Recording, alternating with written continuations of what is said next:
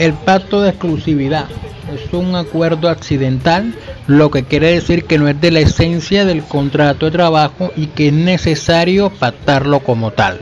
Por el cual el, pacto de exclusividad es un acuerdo por el cual el trabajador se compromete a no laborar mientras esté vigente el contrato de trabajo en actividades que constituyan competencia para su empleador o le generen perjuicios. El pacto de exclusividad se opone a la coexistencia de contratos laborales. Puede extenderse a la prohibición de desarrollar labores iguales o similares por su propia cuenta. También ha sido llamado cláusula de no concurrencia. El pacto de exclusividad o cláusula de no concurrencia no tiene ninguna validez después de terminado el contrato de trabajo, toda vez que atentaría contra el principio constitucional de derechos del trabajo.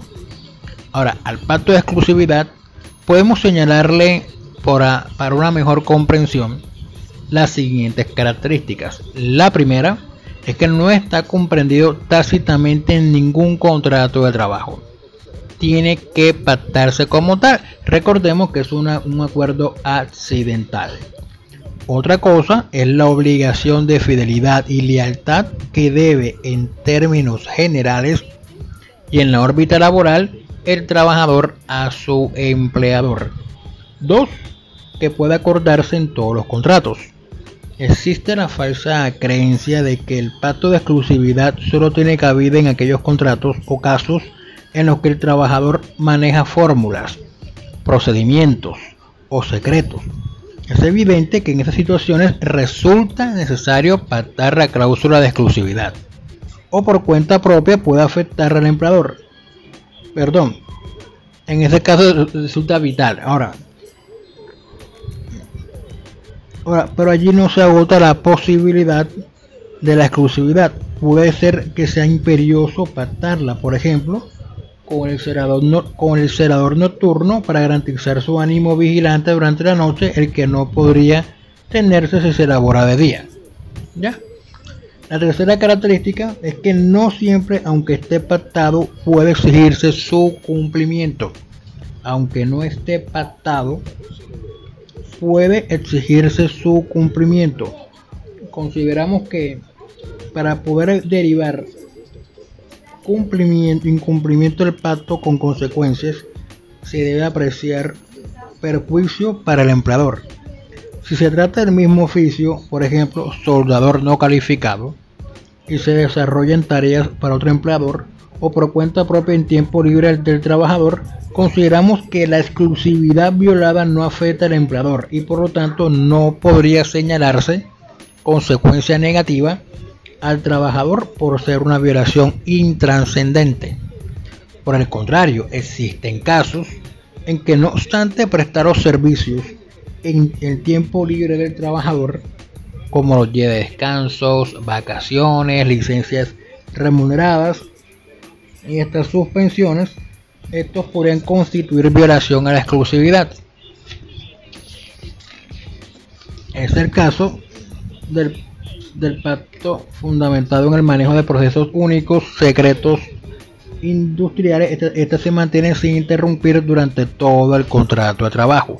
Ahora, para terminar este punto del pacto de exclusividad, les podemos colocar como ejemplo lo que puede contener la, cláusula o el pacto de exclusividad, recordando que es una cláusula accidental que no es de la esencia del contrato de trabajo. Y se puede estipular en el contrato de trabajo la siguiente cláusula o la siguiente redacción en los siguientes términos. El trabajador se compromete para con su empleador a no prestar directamente ni indirectamente servicios laborales comerciales o civiles a otros ni trabajar por cuenta propia dentro del mismo oficio. La prohibición se extiende al tiempo libre, periodo de vacancia y suspensión del contrato. El presente pacto se fundamenta en el perjuicio que sufre el empleador con la actividad del trabajador al servicio de otros o por cuenta propia. La violación de este pacto es falta grave y constituye justa causa para terminar el contrato de trabajo. Ojo, en el ejemplo colocamos falta grave, debe estar estipulado en el reglamento interno de trabajo dentro de las faltas graves la violación de la cláusula de exclusividad y si no hay reglamento interno de trabajo colocarlo dentro del contrato de trabajo en la cláusula de terminación de contrato colocar que se constituye falta grave la violación de la cláusula de exclusividad o en la misma y si hay lado arbitral también colocar eso como falta grave. Si hay convención colectiva, también impacto colectivo, también.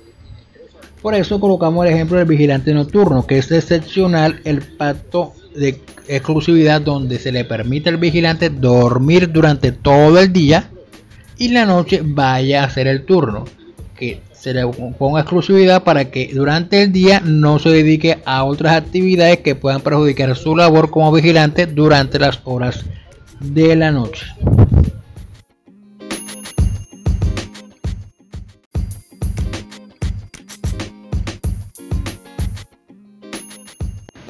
Siguiendo con el tema de la cláusula de exclusividad, hay que decir que si bien es cierto que el artículo 26 del Código Sustantivo del Trabajo no contempla expresamente la posibilidad de pactar en el contrato de trabajo la exclusividad del trabajador en lo que hace a la, en lo que hace a la posibilidad de este de prestar servicios independientes relativos al oficio contratado es patente que en otras disposiciones del Estatuto Laboral Sustantivo la autorizan claramente. Pero desde luego, el acuerdo de exclusividad debe ser razonable con relación al objeto del respectivo convenio laboral, pues en principio podría ser inadmisible, dadas las circunstancias de cada caso, si se impidiera el desarrollo de actividades ajenas a dicho objeto que no incidan en el normal cumplimiento de la relación de trabajo ni en modo alguno le afecten, pues en tal caso consultaría una cláusula ineficaz en los términos que señala el artículo 43 del mismo Código Sustantivo del Trabajo, en tanto comportaría la vulneración de derechos fundamentales del trabajador.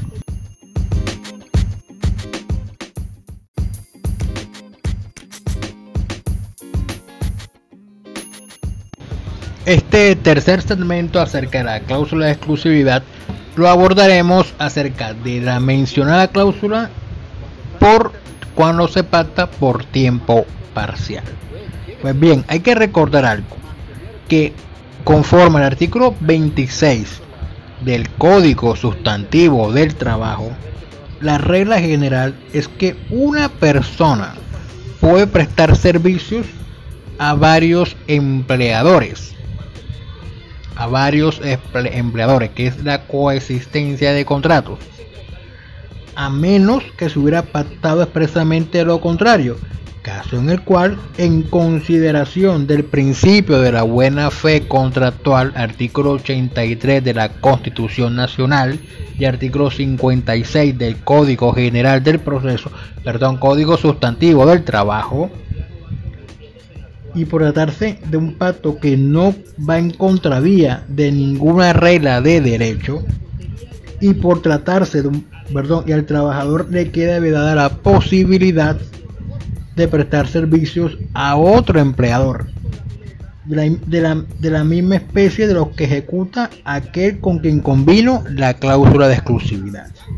Y si lo llegase a prestar indudablemente estará incurriendo en un incumplimiento contractual que si se encuentra catalogado como grave, faculta al empleador para dar por terminado en forma unilateral y con justa causa el contrato de trabajo.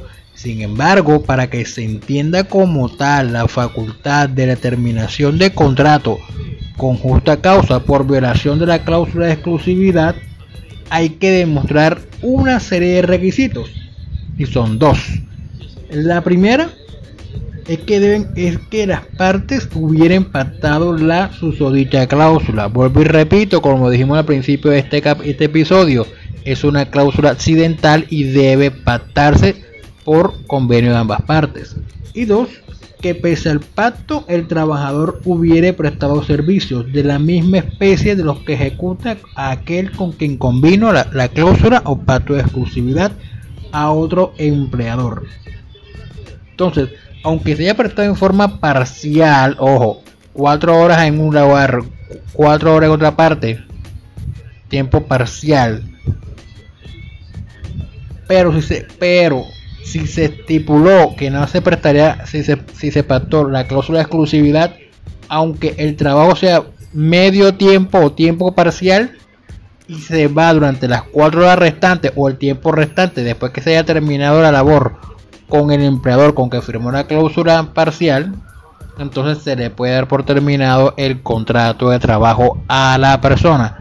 Para ponerlo más claro, si usted firma un contrato por, por medio tiempo, es decir, 4 horas de 8 a 12, ok, queda librecito de 12 a... De, de 2 a 6 pero si firma una cláusula de exclusividad con el, con, el empleador y lo pillan realizando una, prestando servicios de la misma especie de lo que ejecuta con el empleador que firmó la cláusula de exclusividad, el empleador puede darle por terminado el contrato de trabajo.